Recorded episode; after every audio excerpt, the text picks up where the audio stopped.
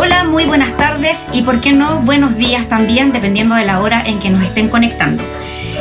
Bienvenidos a un nuevo capítulo de Hablemos de Cáncer, podcast que como ustedes saben es desarrollado por Fundación Arturo López Pérez y que tiene como por objetivo poder acompañarlos, estar junto a ustedes y poder hablar distintas temáticas relacionadas con el cáncer. Continuando con las recomendaciones eh, de la autoridad, estamos todavía en tiempo de coronavirus, conversaremos nuevamente con dos grandes entrevistados, pero a la distancia. Vamos a aprovechar la tecnología y realizaremos una reunión virtual. Ustedes saben que el coronavirus ha afectado nuestras vidas de distintas formas. El tema del confinamiento, un poco la angustia y la incertidumbre de qué es lo que va a pasar finalmente con esta enfermedad son algunos de los problemas que hemos experimentado. Sin embargo, también hay noticias esperanzadoras y en ese contexto hoy hablaremos con dos grandes invitados. Damos la bienvenida a la doctora Carolina Selman, subdirectora de unidades de diagnóstico de FALP, y al doctor Jaime Pereira, jefe del Departamento de Hematología Oncología de la Escuela de Medicina de la Pontificia Universidad Católica. Con ellos vamos a hablar sobre el uso de un tratamiento investigacional compasivo llamado plasma convaleciente. Esto en el marco de un proyecto iniciado por Fundación Arturo López Pérez y al que se han sumado prestigiosas instituciones de salud como la Universidad Católica. Buenas tardes, doctores, ¿cómo están? Hola, muy bien, Eukene. Muy bien, muchas gracias. Muchas gracias desde ya a ambos por hacerse un tiempo. Sé que eh, estamos en momento donde ustedes tienen muchísimo trabajo, así que eh, agradecemos el que nos hayan regalado estos minutos para conversar sobre este tema. Doctora, eh, me gustaría partir con usted preguntándole un poco sobre este proyecto que se está realizando en Chile eh, de manera colaborativa y que en el fondo trata del uso de plasma para pacientes infectados en estado grave por coronavirus.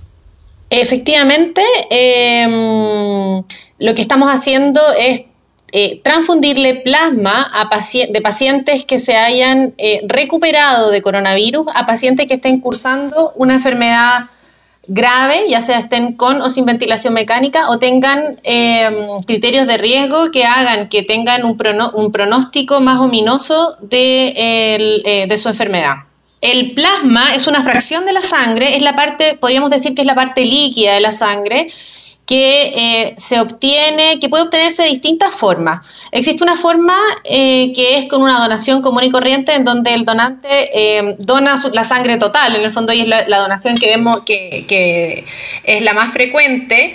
pero hay otra donación que se realiza en un, en un proceso que se llama aféresis, se hace con una máquina distinta, en donde al donante solamente se le extrae la porción del plasma, se le devuelve, se saca toda la sangre, se le devuelven los glóbulos rojos y eh, quedan las plaquetas, solo quedando en la parte em, líquida que es donde eh, efectivamente están los anticuerpos que van a proteger de coronavirus a otros pacientes. Doctor Pereira, eh, la Universidad Católica es parte de este gran esfuerzo colaborativo país que busca entregar terapia de manera gratuita eh, a mil pacientes a lo largo de Chile. ¿Por qué es tan importante este trabajo conjunto, donde se agrupan distintas instituciones de salud eh, en torno a esta temática? Bueno, en realidad el, trabajo colaborativo es clave en este tipo de iniciativa porque eh, estamos frente a, un, a un problema de salud que es universal, que está afectando a todo el país, a todo el mundo, y por lo tanto, mientras más esfuerzos se aunen, va a ser mucho mejor, ¿ya? Eh, además, probablemente todavía no sabemos bien, ¿no es cierto?, cuánto plasma vamos a necesitar, cuántas unidades debemos tener, por lo tanto, mientras más centros estemos recolectando plasma, contactando potenciales donantes, eh, es mucho mejor, ¿ya? Y además fuera de eso, no solamente es una cosa de cantidad, sino que además eh, compartimos las experiencias de distintos centros. O sea, todos los centros tienen experiencias propias, eh, formas de trabajar y yo me he dado cuenta en el curso de estas semanas que hemos iniciado este trabajo conjunto, que ha sido muy enriquecedora la experiencia de compartir ¿no es cierto?, la forma de trabajar de los distintos centros y además hemos logrado llegar a protocolos comunes para poder compartir después las unidades de plasma, así que eh, este proyecto partió como una iniciativa, ¿no es cierto?, de la, de, la, de la Fundación Arturo López Pérez, pero rápidamente ellos empezaron a invitar otras instituciones que se, fueron sumando y, y, en este momento somos varios los que estamos colaborando y participando de esto y yo creo que esa es la forma de trabajar cuando estamos enfrentando un, un problema de salud tan serio como este.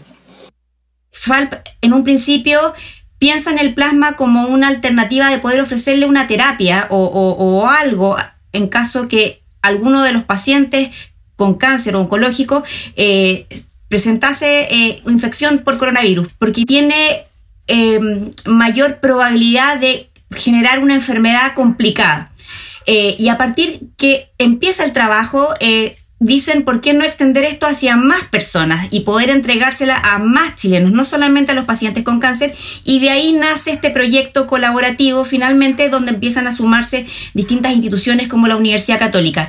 Este trabajo colaborativo consiste en que usted hablaba de, donantes, eh, significa que el procesamiento del plasma lo hacen todas, alguna, todas contactan o convocan donantes, ¿cómo es eso? O sea, la, la, la forma que se, está trabajando es que hay una, una forma centralizada de reclutar a los donantes. Existe una, una página donde los donantes que están interesados en donar su plasma se inscriben, pero tienen la alternativa de elegir el centro en el cual ellos quieren donar, porque le queda más cerca, porque tiene facilidades, porque son expacientes de ese centro, que es lo más frecuente, ¿no es cierto? Que un, un paciente que estuvo hospitalizado, por ejemplo, en la Universidad Católica, se siente más afín y va a querer donar allá.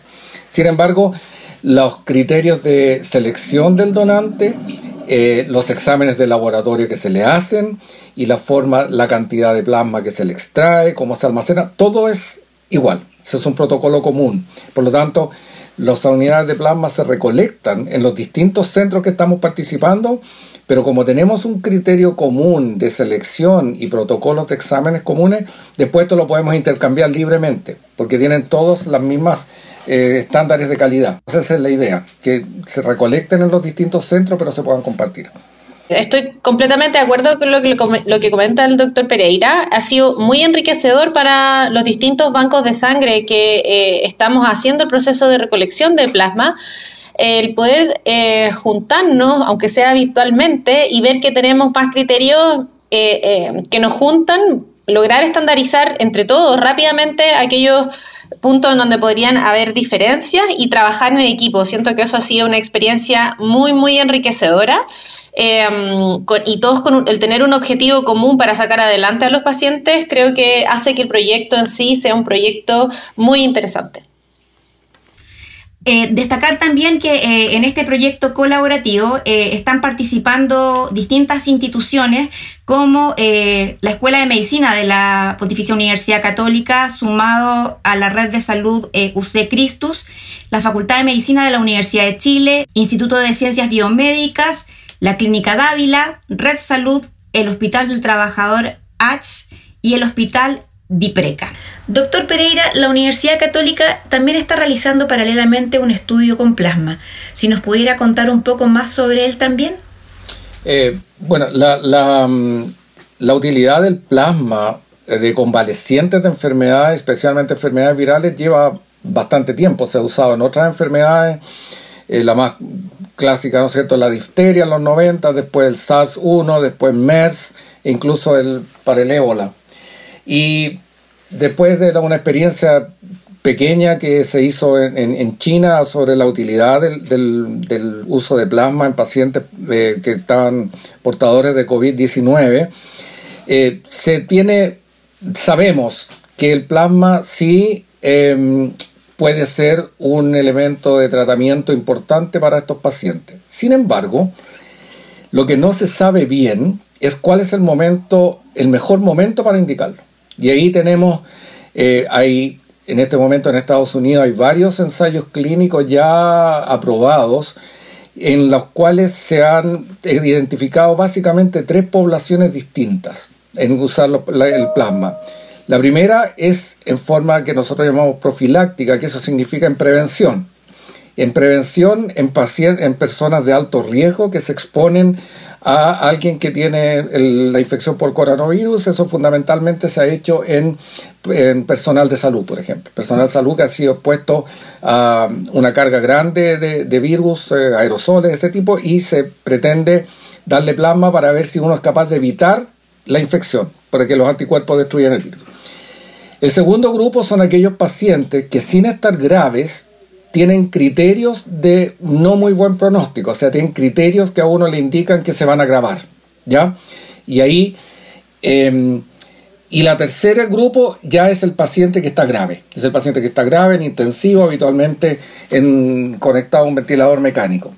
Entonces lo que nosotros estamos haciendo en la católica es em, usando, em, haciendo un ensayo clínico, en la segunda, eh, en la segunda forma, que es aquellos pacientes que tienen que todavía no están graves, no están conectados a un ventilador mecánico, no están intubados, pero sí tienen algunos criterios que se, definen muy, muy claramente de, que nos indican que el paciente se, va se puede agravar. Entonces, eh, eso es, eso es lo que se llamamos nosotros el tratamiento precoz con plasma. ¿ya?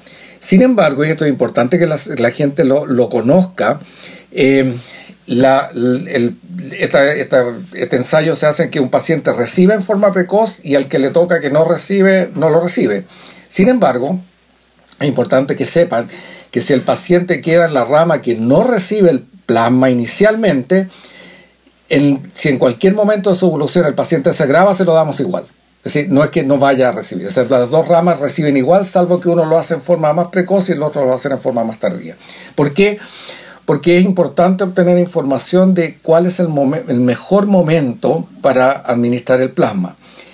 Eh, eso no significa que también en la Universidad Católica nosotros lo vamos a usar en pacientes que estén graves en la UCI, que no van a ser parte de este ensayo clínico, pero eso es lo que se llama el uso compasivo del plasma y que es en pacientes que es tan grave y que el médico tratante considera que el plasma le podría ser útil. O sea, o sea, a través de estos dos estudios, en el fondo lo que estamos haciendo es em, aplicando esta mm, alternativa terapéutica que hay que dejar eh, muy claro que es una alternativa terapéutica experimental en pacientes de manera precoz y también en pacientes de manera grave. Ahí en el fondo me gustaría preguntarle a los dos esto en el fondo serviría, yo tengo entendido que hoy día em, en Chile se ocupa la, la, terapia de plasma para el ANTA. Eh, a partir de esta investigación, ¿se da pie, por ejemplo, ante una futura nueva pandemia provocada por un nuevo coronavirus, de que la terapia de plasma esté más validada como para poder iniciarla o no necesariamente? Em, a ver, creo que en general em, siempre va a ser eh, mejor tener una vacuna para prevenir em, la infección. Eh, en este caso, eh, si estamos usando plasma, el plasma no es, si bien tiene, ahora lo estamos testeando para un cierto tipo de enfermedades, el, pasarle plasma de, otra persona siempre tiene algunos riesgos, por eso es que no es, no es el, único tratamiento que debería haber em, en general para los pacientes.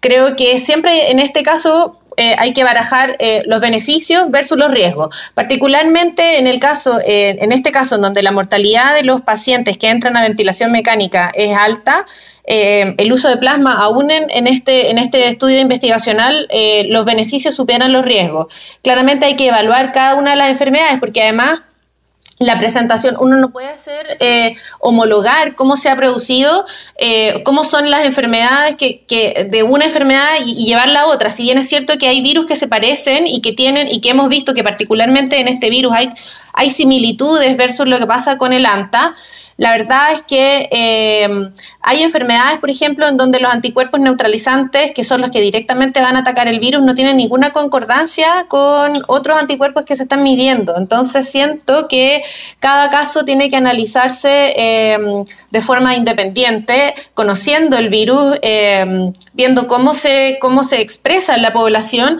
y de a poquito viendo si es posible implementar el plasma como una terapia efectiva.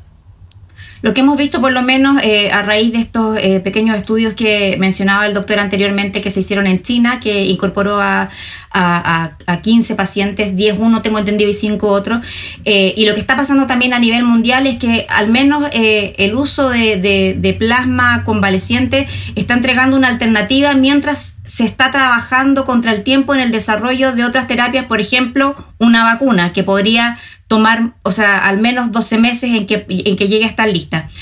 Eh, aquí, eh, al respecto, les quería preguntar, a nivel mundial, excepto Francia, eh, que en las últimas semanas em, sacó un poco, desligó el, el, uso de plasma convaleciente de un estudio clínico, lo que está pasando en general a nivel mundial es que esta terapia o esta alternativa terapéutica experimental está asociada o está dentro del marco de estudios clínicos.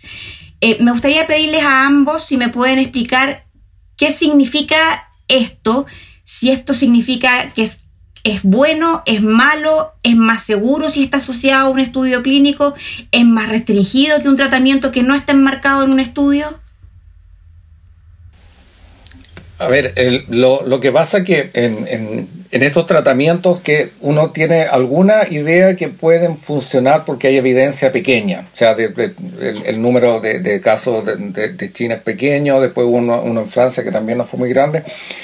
El, el mayor valor que tienen los estudios clínicos que dan información científica sólida de si el tratamiento que uno está usando tiene efecto o no tiene efecto y además sirve también para ver el grado de, de complicaciones o efectos adversos que uno que, que, pueda tener. Ya sea, el estudio clínico lo que hace, ¿no es cierto?, en el fondo es comparar eh, habitualmente el, efecto de una droga o de una intervención versus el efecto de no dar, no dar la droga o no intervenir o lo que se llama el tratamiento estándar, que es, que es el habitual de, de, en un paciente.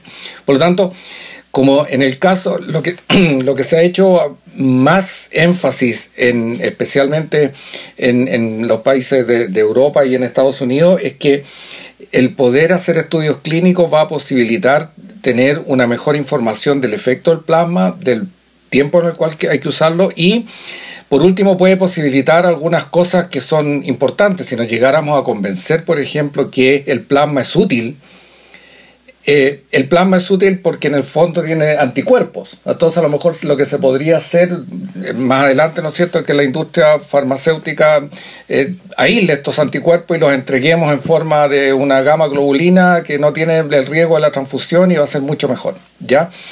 Ahora, sin embargo, tienen que pensar que esta es una enfermedad, como decía la doctora Selman, que los pacientes que, están, que entran a ventilación mecánica tienen una mortalidad muy alta.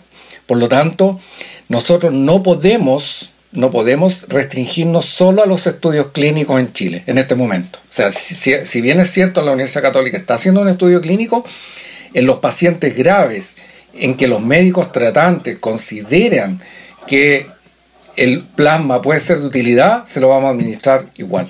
¿Ya? Porque eso es muy importante porque estamos en una etapa en que los pacientes eh, no tenemos ningún, ningún tratamiento que sepamos que sea por ciento efectivo. Hay algunas drogas, algunas intervenciones, eh, algunas formas de ventilar, otras formas no, pero como no tenemos nada, yo creo que cualquier recurso terapéutico que los médicos tratantes consideren que puede ser valioso para el paciente hay que usarlo. Doctora, ¿algo que aportar o agregar? Lo que iba a decir es que el, el, esto está pasando ahora y, y, por lo tanto el conocimiento que teníamos hace una, dos, tres semanas atrás es totalmente diferente al conocimiento que tenemos ahora. Eh, y en la medida que vayan pasando las semanas vamos a ir, ir eh, robusteciendo más eh, lo, lo, que podemos saber de este, de este virus. En, el, en ese contexto, al principio la FDA autorizó eh, única y exclusivamente eh, para estudio investigacional, sin embargo hay países y, y, cada día pasa más que se están abriendo eh, cada vez más para tratamiento, o sea, para que, el, para, que para que el plasma forme parte de un tratamiento tal como dice el doctor Pereira, en el fondo de... de eh, no, no solamente en el contexto de la investigación, sino como un tratamiento ya eh, eh, para, cada uno de los pacientes, precisamente porque esto está siendo dinámico, esto está pasando ahora. Entonces, eh, es posible que en el plazo de una semana eh, ya incluso pueda darse como ya no tan restrictivo, sino que incluso más como una alternativa terapéutica establecida para, para los pacientes que están en cierta condición. Eso debe ser un poco lo que, lo que hizo Francia, ¿verdad? Que en el fondo se desenmarca un poco, independiente que ellos están, tengo entendido, están llevando a cabo estudios, se desenmarca un poco el estudio y aprueba eh, el uso excepcional de plasma convaleciente para los pacientes más graves. O sea, de hecho, claro, Francia lo estableció eh, como un tratamiento compasivo. Doctores, eh, hablando, volviendo un poco al estudio que se está desarrollando, este estudio colaborativo que se está desarrollando acá en Chile, eh, lo cierto es que ya se, ya comenzaron las transfusiones de plasma convaleciente a los primeros pacientes eh, en condición eh, severa. De hecho, la Universidad Católica fue el primer centro de salud que participa de este estudio que hizo la transfusión. ¿Quiénes son los pacientes que están recibiendo este tratamiento? Em, ¿Para quién está pensado? ¿Cómo ha sido la experiencia hasta ahora? Eh, yo sé que no se pueden em, dar datos concretos, pero se ha visto, por ejemplo, una pequeña mejoría, que esto va bien encaminado. ¿Se pueden ya ir sacando unas primeras conclusiones? Mm, es, muy difícil porque el número de pacientes es extraordinariamente limitado. Así que es muy prematuro para sacar eh, conclusiones. Yo creo que es, todavía prematuro porque el número de pacientes es muy, muy, muy limitado. Eh, así que mientras no tengamos experiencia con el uso del plasma en un número mayor de pacientes y que podamos comparar pacientes equivalentes de gravedad, pero que reciben o no reciben el plasma en forma precoz, a lo mejor podemos tener alguna mayor información. Y cuando hablamos de número de pacientes, más o menos estamos pensando en qué número como base. Es que depende, en el caso, en el caso de la Universidad Católica, nosotros estamos pensando en 30 pacientes. Eso. El, el, ensayo clínico inicial va a ser sobre un universo de 30 pacientes. Doctora, ¿y, usted tiene conocimiento de, porque tengo entendido que eh, también se ha hecho llegar plasma a otras instituciones de salud, de cómo ha sido eh, la evolución de, de, los pacientes a los que se les ha aplicado? Sí, eh, la verdad es que tenemos sobre 10 pacientes a los cuales se le ha aplicado plasma. Comparto plenamente los comentarios del doctor Pereira diciendo que todavía es muy pronto para poder sacar conclusiones. Sin embargo, lo que podemos decir eh, a grandes rasgos es que estos pacientes no se han agravado. Entonces, al menos, eh, eh, no, sé, no sé si solo el plasma, más las drogas que le han puesto, más el propio paciente, pero lo interesante es que eh, la evolución de estos pacientes va hacia la mejora. Entonces creo que, que al menos esa es una primera luz de esperanza para decir que eh, para seguir eh, fomentando el, este trabajo y el uso de, mm, de plasma dentro del contexto de un paciente. Y también imagino eh, el poder fomentar eh, a partir, si bien esto no son eh, conclusiones finales, pero se ha visto algo positivo de seguir fomentando también en las personas que ya están recuperadas de coronavirus, que también puedan hacer ese acto altruista de donar su plasma para poder ayudar posiblemente a otras personas. Yo creo que ese es, el, eh, es lo fundamental, sobre todo eh, en, el, contexto en que en cada día que pasa en Chile se están infectando más personas. Eh, poco a poco van a empezar a colapsar los distintos sistemas de salud. Entonces, claramente vamos a estar en un contexto de un Chile más enfermo, pero al mismo tiempo va vamos a significar que vamos a tener más personas que se están recuperando. Sin esos donantes, no, no, podemos hacer nada. O sea, los donantes son la piedra angular que eh, eh, para poder tener, poder tener plasma disponible para poder dárselo a aquellas personas que lo necesiten. Entonces, eh, claramente sin donantes que decidan de una manera altruista pasar todas las vallas de si estamos en cuarentena o que, o, que haya restricciones o que no tiene trabajo, en fin, que, que, logran, logren traspasar esos pequeños inconvenientes que pueden ver para donar, claramente eh, va a ser fundamental para tener éxito, eh, para que todo este proyecto, y no solo proyecto, sino que tenga éxito el proyecto, pero que también que podamos llegar al volumen de pacientes que lo necesitan. En estos días se ha estado hablando mucho de, la capacidad del sistema de salud para poder atender a los pacientes eh, con coronavirus COVID-19 hay un aumento sostenido del nivel de los pacientes, se requieren más camas críticas, el tema de los ventiladores, eh, sin ser triunfalista, pero dado eh, lo que ustedes han ido observando de buenos resultados, eh, ya sea solo o combinado con, todo lo que aborda el tratamiento de un paciente con coronavirus, ¿creen que el plasma convaleciente podría ayudar a aliviar la tensión en el tema de atención de salud hoy día de coronavirus?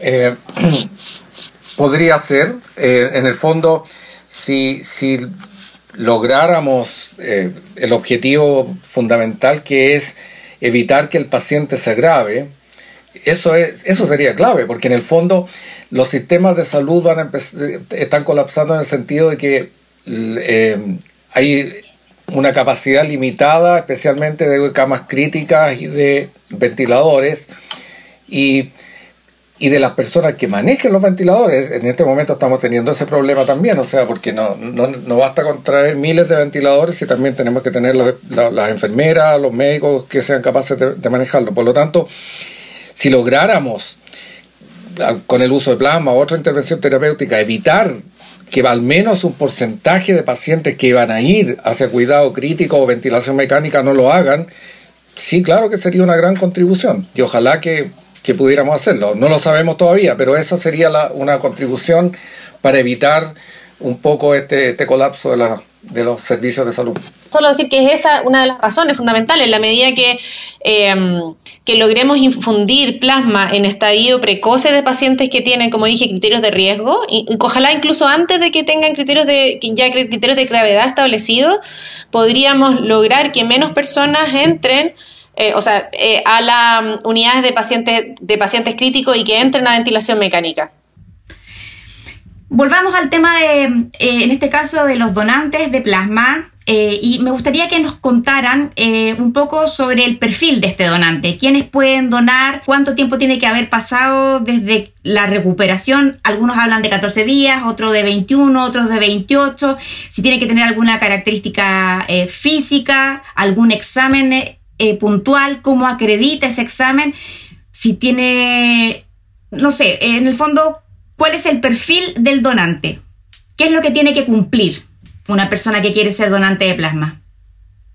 Em, desde el punto de vista de coronavirus, eh, necesitamos que el paciente, o sea, que el donante haya sido, eh, haya padecido efectivamente la enfermedad. En la actualidad, eso lo logramos teniendo un PCR positivo em, del paciente. Además, necesitamos que haya pasado más de 21 días eh, libre de cualquier síntoma. Eh, si es 28, no hay problema. La, verdad es que em, la, única diferencia es que si el paciente tiene 21 días que ha estado sin síntomas, le vamos a tomar dos PCR para asegurarnos que el paciente está negativo, que ya superó el, ya no tiene virus excretando. Em, no está con virus de, coronavirus. Ahora, si tiene 28 días, eh, la literatura ha reportado que ya no está el virus presente y por lo tanto no se le tomaría eh, PCR, esa sería la gran diferencia. Pero de 21 días en adelante ya lo consideramos como un donante apto eh, para poder donar.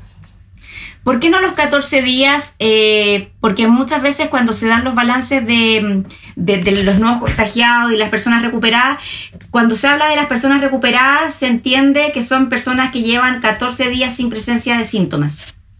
La verdad es que en un principio teníamos 14 días eh, sin síntomas, pero en la medida que nos fuimos dando cuenta... Eh, nos pasaban dos cosas. La primera es que teníamos un porcentaje superior al 10% de resultados positivos todavía de PCR. Eso significaba que el virus estaba circulando aún en el paciente. Puede ser que ya no infectante, pero que había restos de RNA en el paciente y en ese sentido no podíamos colectarlo porque no era una unidad segura. Em, y al mismo tiempo nos dimos cuenta que desde el punto de vista inmunológico el paciente todavía no lograba su máxima concentración de anticuerpos. Entonces sí, le podríamos haber colectado y haber sacado el plasma de ahí, de aquellos casos negativos. Pero en realidad lo que queremos es que cada, de cada una de las unidades que le vamos a entregar a esos pacientes que se encuentran graves tenga la mayor concentración de anticuerpos que le podamos entregar. Y en ese sentido sentimos que el, sistema inmunológico del paciente está, mm, tiene un, está mucho mejor a los 21 días. Por eso cambiamos el criterio de inclusión. Eso respecto de ese criterio puntual. Hay otros criterios, por ejemplo, edad, peso, como cuando uno hace una donación de sangre eh, normal? Eh, sí, o sea, en el fondo el resto de los criterios de, donación del donante son los criterios estándares de donación de, cualquier donante de sangre. O sea, eh, es muy importante que eh, hay normativas ministeriales, ¿no es cierto?, que nosotros tenemos que seguir en los bancos de sangre para la selección de los donantes. Por lo tanto, tal como dijo la doctora Selman, una vez que uno eh, certifica que tenemos un donante que es eh, factible de proveernos de plasma porque es está negativo para el PCR, tiene más de 21 días libre de síntomas y tiene una concentración de anticuerpos. De ahí para adelante, el criterio de selección eh, descansa mucho en los criterios estándares de selección de cualquier donante de sangre, que son los que tiene el ministerio y que son varios. Ahora, en términos de la característica de la enfermedad, eh, da lo mismo si fue una enfermedad que tuvo pocos síntomas o fue una enfermedad que fue más complicada a la hora de ser donante.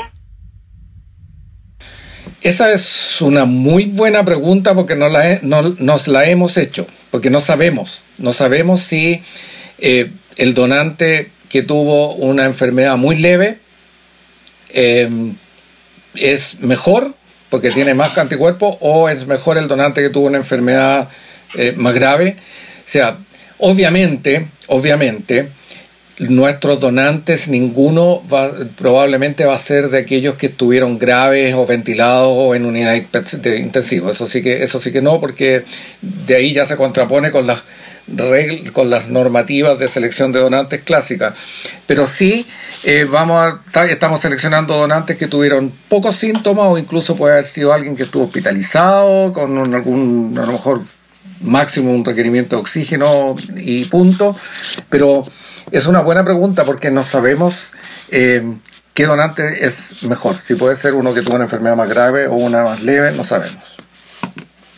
Quizá, quizá perdón, quizá eh, como, como eh, un criterio para incluirlo es medirles la, por así decirle, la concentración de anticuerpos. A lo mejor vamos, este estudio también va a servir para eso. A lo mejor vamos, posteriormente vamos a poder decir, tenemos un grupo que tiene un alto nivel de anticuerpos, otro que no lo, en la mitad, otro que tiene bajo, y a lo mejor lo vamos a poder ligar a si eran realmente más graves, más leves, eh, no sé, eh, viejos, más viejos, jóvenes, no sabemos. Y es por eso que, y es por eso que estamos haciendo, además de, la, de todas las encuestas propias del donante, estamos haciendo una encuesta específica para ser lo más eh, exhaustivo en dilucidar cuál fue la clínica que tuvo cada uno de esos pacientes cuando tuvo la enfermedad. Yo quería preguntarles un poco, ok, yo soy, por ejemplo, paciente que tuvo coronavirus ya estoy recuperado, han pasado 21, 28 días y digo quiero donar mi plasma. Voy y me inscribo a través de esta página web que mencionamos hace eh, al inicio de la conversación, que es www.donantecovid.cl. ¿Qué sigue después de eso? Eh, después que el donante ha seleccionado el centro donde quiere hacer su donación, un representante de cada centro lo contacta y le hace una encuesta telefónica rápida eh, para saber si cumple con todas las características para poder ser donante. Ahí se cita al donante a su primera entrevista presencial en el lugar que eh, él ha dicho que quiere donar. Se le eh, hace la encuesta propia de donación y se le toman unas muestras de sangre para ver el volumen de anticuerpos y en el caso de que esté menos de 28 días se le va a tomar una muestra de PCR. Em, en 24 48 horas se le vuelve a citar ya para realizarle el procedimiento. Eh, se eh, vuelven a tomar muestras de sangre al paciente, se conecta a una máquina de aféresis, se le saca el plasma en un proceso que dura entre 30 a, 50 minutos aproximadamente, con un máximo de 600 ml de plasma que se extraen y ahí el donante puede después irse a su casa. Eh, estamos haciendo en algunos donantes que tienen alta concentración de anticuerpos, lo estamos citando una vez a la semana.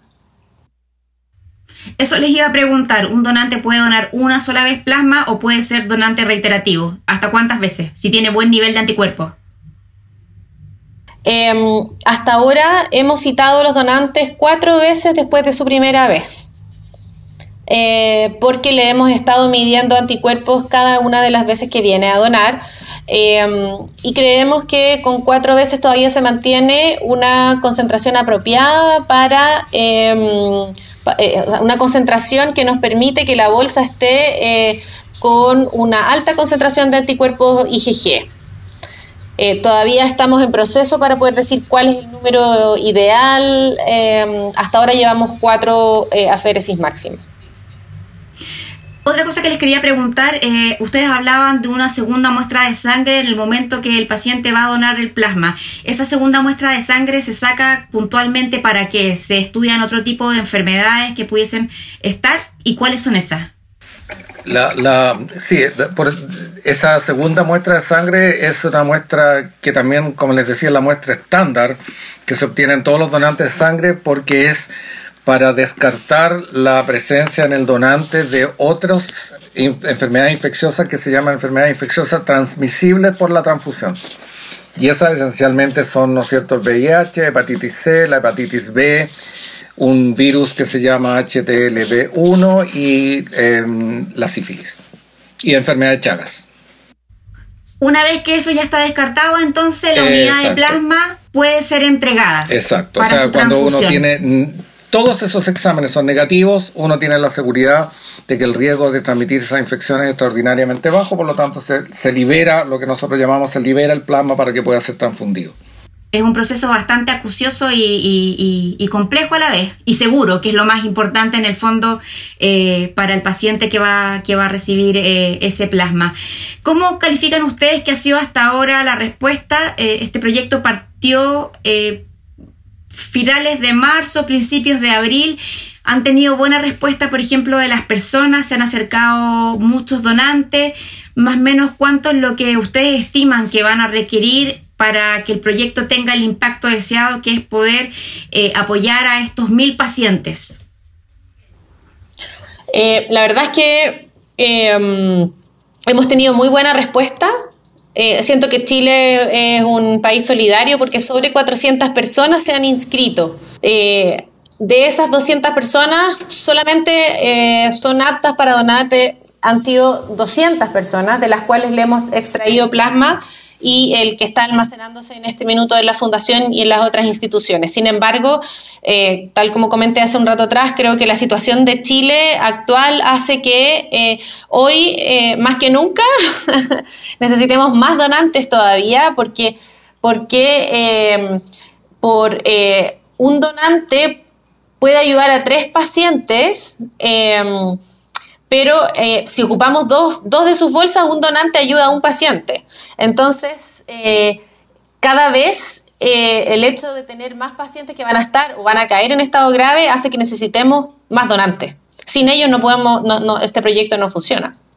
Para finalizar, un mensaje que quieran entregar ustedes a las personas que nos, que nos escuchen, ya sea hoy o en los próximos días no sé, el principal mensaje que yo le daría es a los, a los ex pacientes de, coronavirus, o sea, los que se han recuperado, porque el éxito de, esta iniciativa descansa en que ellos puedan donarnos su plasma. O sea, por eso que el mensaje fundamentalmente a incentivarlos eh, es un procedimiento eh, que tiene muy, muy, muy bajo riesgo, es muy seguro. Eh, y por lo tanto, y como decía la doctora Serman anteriormente, pueden ayudar a muchas personas. O sea, y sobre todo aquel donante, por ejemplo, que dona más de una vez, va a poder ayudar a muchas personas. Así que el mensaje es que, por favor, si están en condiciones y, tienen el, deseo de hacerlo, se inscriban para que podamos eh, contar con ellos. Exactamente, los donantes son el motor de este, de, de este proyecto.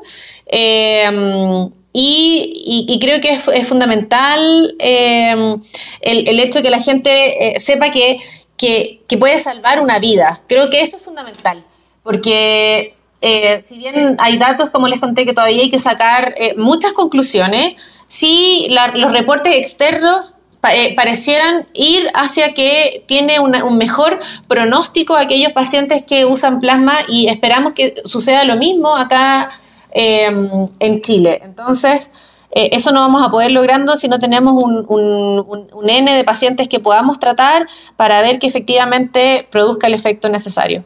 Entonces el llamado reiteramos a todas las personas que nos estén escuchando, ya sea que hayan tenido coronavirus y hoy día se encuentren eh, bien o tengan algún conocido, algún familiar que tuvo COVID-19 y ya está recuperado, en el fondo que muestren nuevamente la solidaridad que tenemos los chilenos y donen de manera altruista, de manera gratuita su plasma, porque esto podría ayudar a más pacientes a poder recuperarse de esta enfermedad. Es importante que tengan en cuenta que los tratamientos que se van a generar a partir de este estudio de plasma convaleciente eh, realizado por la Fundación Arturo López Pérez junto a otras instituciones de salud, entre ellas la Universidad Católica de Chile, es un tratamiento que se va a entregar de manera gratuita a los pacientes.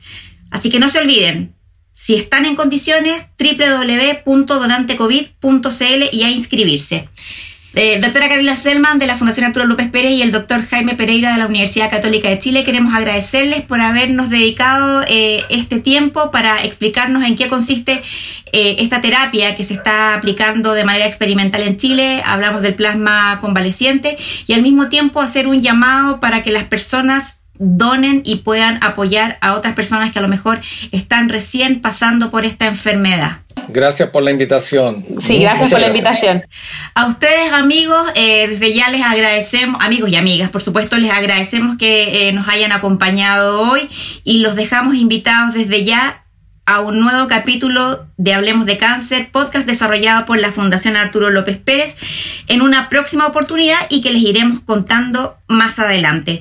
Desde ya reiterarles por favor que se cuiden, eh, tomemos conciencia que esta no es una enfermedad cualquiera, que es una enfermedad grave, así que a quedarse en las casas, salir solamente para lo que sea exclusivamente necesario. Que tengan una buena semana. Gracias doctores nuevamente. Chau.